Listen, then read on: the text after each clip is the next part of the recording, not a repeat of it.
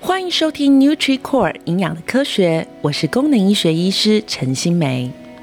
营养的科学，顾名思义，就是针对营养相关资讯，利用实证医学作为背景，再加上功能医学的概念跟知识，给你除了药物以外的其他方式。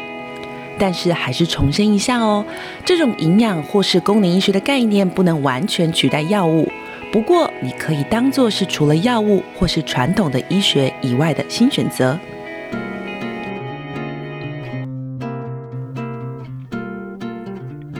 好，那我们这一集其实要延续上一集聊的失眠。那我只能说，我真的太太小看我自己了。哦，就是我其实。你知道我上一集啊，在聊失眠的时候，其实他那边我只把写的叫做定义，就我没有想到我一个哗啦哗啦哗啦就讲了二十二分钟，简直吓死我了哦。那呃，其实我本来一集想给大家很丰富的内容，不过我后来发现呢，医学慢慢讲好了哈，反正来日方长，很多内容细嚼慢咽，其实也是也是挺好的哦。那我们上几集有聊到哈，就是什么人其实你要留意，你可能是失眠的潜在风险。那当你知道你是失眠潜在风险，而你的时间又超过一个月以上，其实你就要很小心，你可能就是所谓已经被定义为失眠，并且可能你的问题是需要去寻求一些医疗相关的协助。当然，这个医疗相关协助不是只有药物哦，可能有些人会找心理咨商啦，有些人会做一些冥想啦，有些人会做一些压力放松啦。我觉得那些也都挺好的，它都是一些方式。所以呢，嗯，我们我们我们只是很广泛的说，什么样的失眠你需要寻求治疗？超过一个月以上，在我个人经验里头，在我个人建议啦，不能讲经验，我个人建议里头，超过一个月以上，因为在医疗上已经被定义为慢性失眠，这时候其实你去寻求一些协助是就已经可以开始考虑了哦。那为什么要寻求协助？好，你有没有想过为什么？因为失眠会怎样吗？我就是晚点睡啊，我就是少睡一点啊，会怎样吗？而其实呢，这个部分哦，其实我必须说会怎样。好，我先说一下会怎样。为什么哦？你你就想象我们一天有多少时间？我们一天有二十四个小时，对吧？二十四个小时里头，我们常说是呃睡眠需要六到八小时，什么意思？等于我一天的四分之一到三分之一的时间，我都躺在床上，眼睛闭上，人放松的在睡觉。我们人体设计其实，我有时候时候我们觉得真的蛮神奇的，有很多是或许现在医学还没有把它解开的谜题。但是我们可以确定的是，好像没有人能摆脱一天需要三分之一或四分之一的时间在睡觉这件事情上。好，所以也就是说，这个设计是有一定程度的意义的。那我们当然就不讲太细的一些东西哦，我们就单纯讲说，呃，把它分成三个层面来看，为什么失眠需要介入哦？嗯，应该说为什么失眠会未来会很严重？我把它分成三个层面来看。第一个层面叫做心理层面哦。嗯，这个心理层面其实我讲的是指说，当你失眠，它带到底除了会造成你未来对睡眠的压力以外，它会不会有一些心理层面层次上的问题需要思考的？像是什么问题啊？嗯，其实我先嗯，我们我随时都可以信手拈来一些案例哦，就是一些我在门诊中遇到的病人哈。其实有时候我们发现失眠常常会跟一些身心的呃疾病是共存的，也就是说，当你问到他有失眠，有时候你再问下去，诶，他可能也有以下一些心理层面的疾病是一起存在他身体。换个言之，假设你有失眠的问题，你应该要担心，或者是应该说你要。你要同时正视它的是，跟想想看的是，你有没有共同存在？我等一下说的这些问题，如果有，你的失眠就一定要处理，并且我们讲的这些心理层面的问题也要一并处理。为什么呢？因为谁因谁果其实不一定。哈，好，那我要先说一下哪些哦，嗯，心理层面其实跟失眠很常被绑在一起发现的哈，包括忧郁症、忧郁的情绪、酒精的滥用，哈，就是。饮酒过度啦，就是已经 alcoholism，就是一个很就是喝酒喝到已经烂醉，或者是每天需要喝酒才能够助眠的人。那还有药物滥用，好，嗯，应该怎么说呢？我们发现说，哦，其实像我们很常在门诊中会遇到一些病人，哈，他其实一开始会跟你说，他有失眠问题，但是他觉得他不是那么严重。我之前就有一个一个女生病人，但是女生病人其实她，呃，就是一开始在我我都会问一些基本的身体的状态，其中我一定问的是睡眠品质，所以你就知道对我而言睡眠有多重要哦。那个时候他就说他睡眠，他想了两秒钟，他就说应该没问题。他讲了应该，那叫医生跟药呃跟那个什么算命的很像，我们其实会抓一些眼神，抓一些说话的内容，因为魔鬼藏在细节里。他讲了应该，我就觉得一定不应该，好，所以我就细问下去。后来才知道，他其实觉得他其实有睡眠问题了。然后我先讲一下，不过呢，他觉得他没有没有关系，为什么？因为他用了自己的方式去处理了睡眠问题。想当然尔，可能很多人都知道他用什么方法，因为可能你也用过，就是睡前来杯酒，好，呃，睡前来杯酒，其实听起来乍听之下是没有问题的，好，可是你的这杯酒到底是一杯、一瓶，多高浓度？好，我觉得这个就是真正的问题所在。后来呢，我就细问呢，他在呃一年多前的时候，他其实就有失眠的状况，他就先用了一点的酒帮助睡眠。起初可能就是一杯啤酒、半杯红酒或一小杯红酒，他就觉得很舒服，就可以去睡了。到来看诊的，这就已经这样这样子的状态，已经超超过一年以上了。你猜猜看，他需要多少的酒精才能入睡？呃，我是对这个酒没有概念，因为这个酒我不喜欢喝，但有些人蛮喜欢，有些人很喜欢，有些人是就只喝这种酒，whisky 哈。我当然大家可能知道这个很高浓度的酒精，他喝多少呢？你可以喝多少？哈，应该是说观众朋友你可以喝多少？我本人是一口都喝不下去，我可以喝红酒、啤酒，但是我没有办法喝那么高浓度的酒。他可以喝半瓶，好，每天哦，我觉得很。呃，我有我没有我没有那个概念哦，但是我旁边的护理人员跟诊的护理人员整个就是惊呆了，然后就觉得怎么可能？就是因为好似乎这样子的酒精浓度是非常非常难的，连男生都是一个就是。可能就会醉了，这样子就很醉了，但他已经到没有感觉了。那我们我们确实会发现哦，有那这是一种，就是说，其实至少谁是因谁是果，到底是先失眠才酒药呃才酒精滥用，还是酒精滥用其实会慢慢的剥夺睡眠？这一题其实被讨论过，因为我们发现说，当你在靠酒精来入睡的时候，常常一开始你会让你的睡眠变得很。呃，很好入睡，很舒服。可是同时，酒精会耗损我们的睡眠品质。也就是说，未来你其实需要喝更多的酒，才让它达到一样品质。又或者是你喝一样的，呃，你喝酒之后，你觉得你的睡眠状态不是那么好，就是说，要么就是酒精加强加加多，要么就是你的睡眠效率觉得变差了。所以呢，我认为失眠跟酒精是一因一果。那我必须要说，其实我们也有遇过失眠靠酒精滥呃酒精使用，就是喝酒嘛，简单就喝酒来让他好入睡，然后最后就变成酒精成瘾，然后因为肝脏出了问题，被医生强制到我们门诊来做治疗。也就是说，他是可能自己就会造成后续很多的 consequence，就是很多的状态哦，例如酒精所影响的身体状态啦，甚至呢。肝脏状态啦，食道状态啦，跟很多疾病其实跟酒精有关。我想我不用多说啊，这是一个哈。那再来一个就是失眠跟忧郁症之间的关联性。我必须要说，其实很多失眠的人，他同时都发生有忧郁的情绪。然而，因为忧郁情绪，或者未来我们可以找一起好好的聊一下，好，甚至有时候有机会，我们可以找一些身心科医生来聊一下。失呃忧郁症这件事情，然而呢，为什么我要特别这样讲？很多人的忧郁症不会像我们所理解的，很多人好像就是会很明确的说“我忧郁了”，或者是我伤心了，我负面情绪了，不会，不是每个人都会这样。而多数的人，他可能的表现方式比较像是我失眠了，啊，就是真的哦。我们蛮多病人，他被发现忧郁症的第一个就是我有严重的睡眠困难。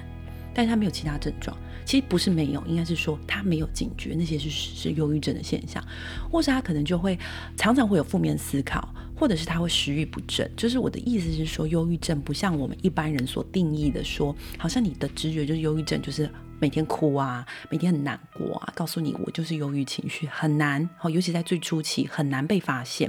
而往往如果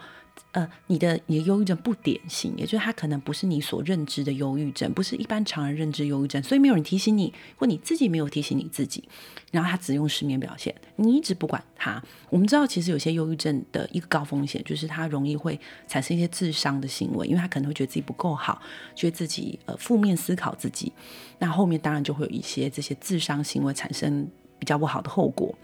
所以呢，如果今天你有失眠的状态，其实你要很小心有没有这样的共病状态。就是共病，就是指说，呃，有两个疾病刚好都一起在这个人身上，或两个症状，或一个疾病一个症状在你身上，那就要很小心哦。因为失眠跟忧郁，其实有时候我们在临床上，哎，真的不少见，两个会一起出现。到底谁是因谁是果，不知道。但我们要小心的是，如果你长期失眠，你不妨审视一下你自己的身心状况是不是很健康，还是其实是需要一些介入的。好，另一块叫做生理层面。呃，什么是生理层面呢？呃，其中包括几个我们已经被确定跟失眠有高度相关的，例如慢性疾病、三高问题。当你睡不好，血糖可能会上升；当你睡不好，血压可能会上升。这一题你要非常小心，因为三高其实基本上就是现在的十大死亡原因的排名好前面的名次里头。占了好几位，心血管疾病啦，脑脑脑脑部方面的疾病啊，三高方面的问题，所以大家非常小心哦。就是说，睡不好的人哦，有些人糖尿病控制不好，血压控制不好，结结果我们发现这个呃，给他是睡眠控制好了，哎，这些指数就顺理成章的变为自然。好，所以这个其实你要很小心说，哎，或许不能讲很小心，因为我们都很正面积极的角度去想，就是你的血压、你的血糖，或许你只要把你的失眠调好。他可能就会好喽，哦，那这样是不是听起来不是都会好啊？就是说它可能就会比较改善喽。那从这样听起来，是不是觉得其实也是蛮有建设性的哈？其实你就可以去这样去思考这一题啊。那第三个，其实我要特别提的是前呃几年前吧，我曾经有看听过一些民众跟一些记者采访我，那那些记者采访我跟民众问我，就是在问来自几篇报道。这几篇报道是说，小心哈，某某失眠类型的药物可能跟某某癌症是有关联的，也就是说，失眠是不是跟癌症有关联，或者是失眠的药物是不是跟癌症有关联的？因为这一题跟很多我们说做研究的呃内容属性会有一些，就是内容的搜集上其实会有一些争论的地方哈，就是比如说，嗯，这有点难，因为这这个一讲要讲太久哈，因为它真的很很。EBM 就是它很实证的角度跟做 paper 的时候的一些角度好，例如说呢，呃呃，我们知道失眠的人，我们怎么定义他？很多时候我们需要去捞一些过去的鉴宝资料库，或是一些医学上我们可以记录到他失眠这个状态。那什么时候会记录到？从几种方式啊，一种方式叫做填问卷嘛。好，那这个当然会比较主观，他可能不用吃药，他觉得失眠也算。但是比较客观，也就是说，这个人一定有失眠问题，能用什么方法？比如说他有在吃药，对吧？所以呢，药物跟癌症的关联性，其实为什么有些人会讲是药物跟癌症关，有些人讲的是呃呃呃失眠跟癌症的关联性，我其实觉得都也不能算不合理哈，就是都可能可以参考。那我其实要说的是。我你知道吗？之前曾经全国统计过一个数字，我先我先讲哈，到底有没有关联？哈，我想大家可能比较想听这个，就没有想到我一直前面那么讲了一堆，有没有关联？哈，其实呢，嗯，我们先讲个统计哈，全国的癌症病人哈，总共有三十趴到七十趴的人需要用安眠药。好，那这叫做癌症有有癌癌症这个疾病的患者。好，那一般人呢？如果说普遍的全部的人去下去观察呢，以台湾做举例哦，台湾的睡眠医学会曾经某一年做了一个调查，我发现这个数字有上升哦，在五年前吧，呃，曾经是十十趴左右，现在已经调查结果是二十趴，也就是说呢，得到得到癌症的全国的统计数字发现，有一半以上的人有失眠的问题。而普遍的人只有二十趴，好，十趴、二十趴的人有失眠的问题，所以如果以比例上来看，似乎失眠跟癌症是有一定程度的关联。那最后讨论到说，那到底为什么？哈，就是是什么原因造成的？那是什么原因呢？呃，我觉得还是会分成几种层面去讨论。比较直觉就是大家常会说，因为得到癌症的时候，包括你在做治疗，你心理的压力，哈，其实都很容易直接的造成失眠。好，那这些失眠的状况又会间接的让免疫力比较低，然后呢，这个癌症控制也比较不好，所以它进入恶性循环。但是呢，其实我要提的是另一个想法哦，这个想法其实蛮特别的哦。这几年间有一些研究，其实有在研究这个想法。如果你有类似这样问题的亲朋好友，你不妨听听看，想想看，正视一下它，就是发炎这件事情跟癌症跟失眠的关联。好，我要分开讲哦。发炎其实很抽象哈，我们通常说自己身体发炎了，但我们在医学上该如何去定义发炎，或者是我们要怎么知道你发炎了？我们可以透过一些检验的数值去判断你有没有发炎。其中有个很有名的数值叫做细胞激素，它叫做 cytokine 哈。cytokine 这个细胞激素呢，你不用记哈，你就是记得它跟发炎的其中一个指数有关。发现说呢。这个有一句很有名的话啊，它叫做 “cytokines in the blue”。哈，blue 其实呃，在美国可能称为蓝调，就是 blue 哈。但同时我们也会称一个人心情很 blue，对不对？就是你很忧郁哈。所以呢，它其实在讲的是说发炎跟忧郁是有关。那我们其实，在前面有提到，忧郁也跟失眠可能会相关。所以呢，发炎这件事情，其实本人可能就会让我们的身体往。负面思考，往忧郁症，往负面情绪，往失眠状态走。第二块是 cytokine 跟癌症的关联。其实这两块的关联性都已经被很多的研究去拿来讨论，细胞激素跟癌症之间是有关联的。cytokine 也跟 depression 就是忧郁症是有关联的。所以呢，呃，当然如果说未来我们有机会哈，来聊聊。这种发炎跟脑部之间的关联性，但是呢，这一块其实要给大家提醒哦。假设你有失眠问题的人，我们倒过来说，或者是你有癌症问题的人，发炎这一题你就最好正视它，因为它可能会跟你的各个疾病产生一种不可言喻哈，就是很难想象，但是它确实有的一个连接跟浮动哈，就一个一个一个连接在哈。好，那。呃，所以我们其实刚刚提到很多哈，不管是心理层面，呃呃，慢性疾病层面哈，癌症层面的讨论哦，我个人就会认为说哈，其实我还是再回溯一下，就是说，我还是个人认为说，如果你有失眠问题，你可能就不要铁齿哈，你可能要去处理它哈，因为它其实在就像我一一开始开场白跟大家说的，二十四个小时我们有三分之一到四分之一的时间在睡觉。所以不要小看它，它可能真的很重要。好，那因为时间的关系哦，我还是要赶快跟大家讲一下哈，我们这个营养的科学里头，我其实很想跟大家分享的是，我们如何从一些生活饮食、营养素的层面去帮你调整这个问题。那因为呢，呃，其他的我可能未来再讲哦，我今天就特别只讲营养素，因为很多人其实对这一块是有一点想要了解的。那我先跟大家推荐哈，其实因为嗯。呃呃，这些营养素其实它包含了两个层面，我来跟大家介绍这些营养素。一个层面是科学背景，EBM 层，EBM 的文献结果、实证的结果。第二块是我个人使用经验，可是我综合起来跟大家说，然后我等下会有一个小时间去读一篇小论文，跟大家分享其中一篇 EBM 的结果。好，那我先说哈，我把它拆成两块，就是你自己要怎么介入它的营养素的介入，你可以。评估一下自己需要到什么程度，好吗？第一个程度叫失眠，第二个程度叫做失眠合并忧郁情绪，好吗？好，第一个层面就是失眠呢，我不妨建议你可以服用三种维生素跟矿物质，哈。第一个矿物质叫做矿物质钙，哈。呃，矿物质钙两百毫克，好，在睡前我都先说这些营养素它不是药物，所以不太适合你在呃睡前呃睡前睡前立刻吃，因为其实说实话效果会比较没有那么好，因为它还有吸收率的问题，它还有在身体慢慢的产生它想要产生的问题，呃，想要产生的一个状况。我自己个人临床上会建议是睡前一个小时可以吃哈，或一个小时以前，如果你消化比较不好，你担心会消化会影响的话，好，那。第一个就是钙哈，那钙其实简单啦哈，我就简单说，我自己本身在门诊上常会用的是有机钙。有机钙是什么呢？比如说海藻钙，比如说山谷钙哈，它其实在我自己的临床经验中，我觉得它的一个呃吸收状态啦，一个使用状态还挺好的哈。第二个叫做镁，矿物质镁哈，我可能未来会拉一个单元特别聊一下镁。大家可以聊非常久，好，那我待会的文献也跟它有关。控制镁呢，一百毫克哈，那就是这个这个这个毫克都是大概就好哈，因为你可能不会找到刚刚好的，但是大概靠近这样子，其实我觉得都 OK。那镁其实有市面上有两种比较常听到的一些镁的选择哈，第一个叫做氧化镁哈，氧化镁如果你自己有拉肚子问题的人，就建议比较不要哈，因为它会有一些肠胃道的副作用哈，其中的副作用就是腹泻。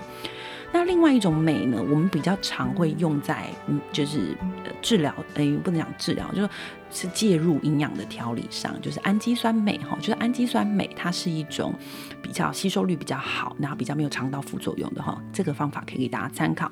另外是维生素 D 哈，维生素 D 的剂量有时候我会开到一天的台湾的成人建议剂量是八百 IU 国际单位。好，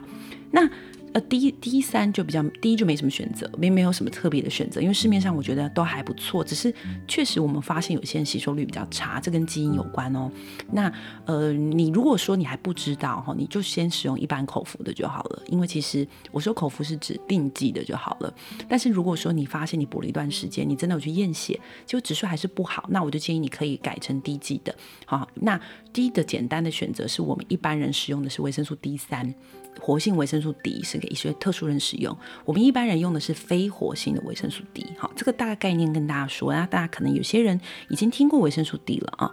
那如果你到了第二阶段是你失眠以外，你还合并了忧郁情绪，我会建议大家几种营养素，除了我们刚刚讲的钙啦、镁啊、D 啊以外，你可以多介入三种营养素。这三种是根据科学，就是 EBM 的结果所发现的哈，所以给大家参考一下啊。呃，鱼油好，鱼油。那我自己本身比较喜欢用的是，呃，浓度比较高的，就是浓度比较高，尤其是鱼油里头通常会有欧米伽三里头会有 EPA 跟 DHA，我会用 EPA 比较高的哈。那这个未来有机会再跟大家说。那再来是益生菌哈，跟 B 群哈。那这三种以外，其实镁跟维生素 D 都也在忧郁情绪的一个研究里头有发现类似的这个互相协同的帮助。好，那。刚刚提到这些啊、嗯，其实我特别拉美来跟大家说哈，因为美是一个大家好像有听过，好像没有听过。然后呢，好像知道很重要，但是好像大家也没有去正视它哈。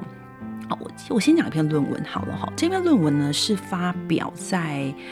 呃，它是一篇呃，在讨论这个，它是用随机的选择，就是 randomized control trial 哈，就是 RCT 哈，它是一个我们在看文献里头的一个呃，它的研究方法哈。那这个研究方法是比较好的，也就是说，这个研究方法的可信度比较高，它会被排除了一些我们说的那种安慰剂效应哈。那这篇文章呢，它就是针对一些年长者，给予五百毫克的镁哈。我先说这是文章内容，我待会讲我个人意见，五百毫克的镁。给八周的时间，在这八周里头呢，他们再去回头去看客观跟主观感觉，其中的客观感觉包括血液里头的血清素啦、褪黑激素啦、肾上腺素的变化；主观感觉就直接用一些问卷，一些我们常在做失眠判断的问卷，去评估他的一个品质、睡眠品质、睡眠效率跟睡眠时间。那呃。他发现，在客观跟主观的观察中都有显著效益，所以呢，他的结论其实告诉我们说，嗯，对于长辈而言哦，这个、呃、你可能补充镁，对于他的睡眠是可能会有加分的一个现象的。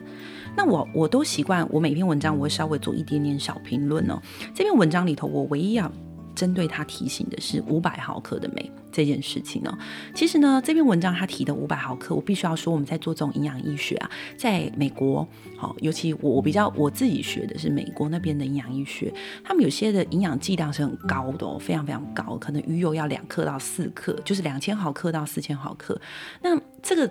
用到台湾身上的话，我其实觉得不一定要这么高，原因是我们的台湾有法规有建议说，实际上呢，我们可能一天所需要的剂量，成人可能就是三百到五百，大概三百多。就是一个一个比较低的范围。换言之，你如果一天补五百，都不先考虑饮食，你就已经补到了最高量。所以我觉得不不是那么需要到那么高。我个人觉得哦，实际上。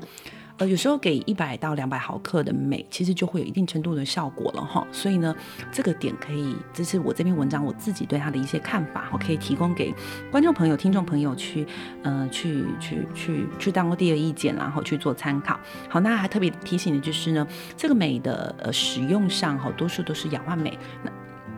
如果你自己有一些拉肚子的问题，你就尽量少用喽。哼，好，那这一个地方的结论哈，我其实有几个小结论跟大家分享哦。第一个就是这一个里头，其实我们有特别去聊到失眠的一些小要注意的一些。呃，可能未来会发生，或现在失眠的同时，你已经发生的问题，小心哦，不要忽略它哈，因为这个它可能会影响你的身体。那除此以外呢，呃，这些营养素，就我们刚刚提到营养素哈，我会做成一个手，呃，算是一个图板了哈。然后你可以上脸书跟 IG 去搜寻 Dr. Nutri 营养的科学，我们会在每次播 Podcast 的时候，就把它同时放到我们的。呃，网网络上哈，给大家去提供下载，哦，所以大家可以透过这个方式去看。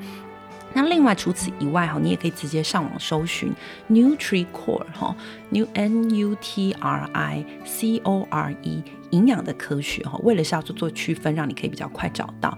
NutriCore 营养的科学里头，其实会给大家直接在线上哈一个网站，它可以在线上直接去互动哈，你就可以自己去找你的症状跟相关的一遍资料，那你就可以去知道，诶，你的症状其实哪种营养素是适合的。那我里头的一些文献挑选也会透过，也会从这里头去挑选相关的文献跟大家分享哈。那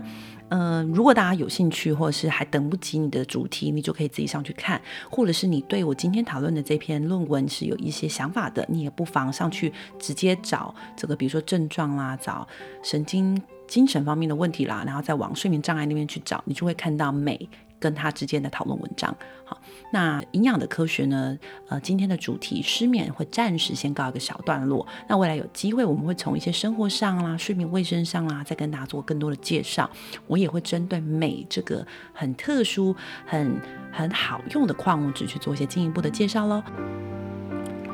感谢收听 NutriCore 营养的科学。有任何想了解的营养素或者是问题，欢迎到我们的粉砖或 IG 留言给我们哦。我是陈其美医师，我们下周见喽。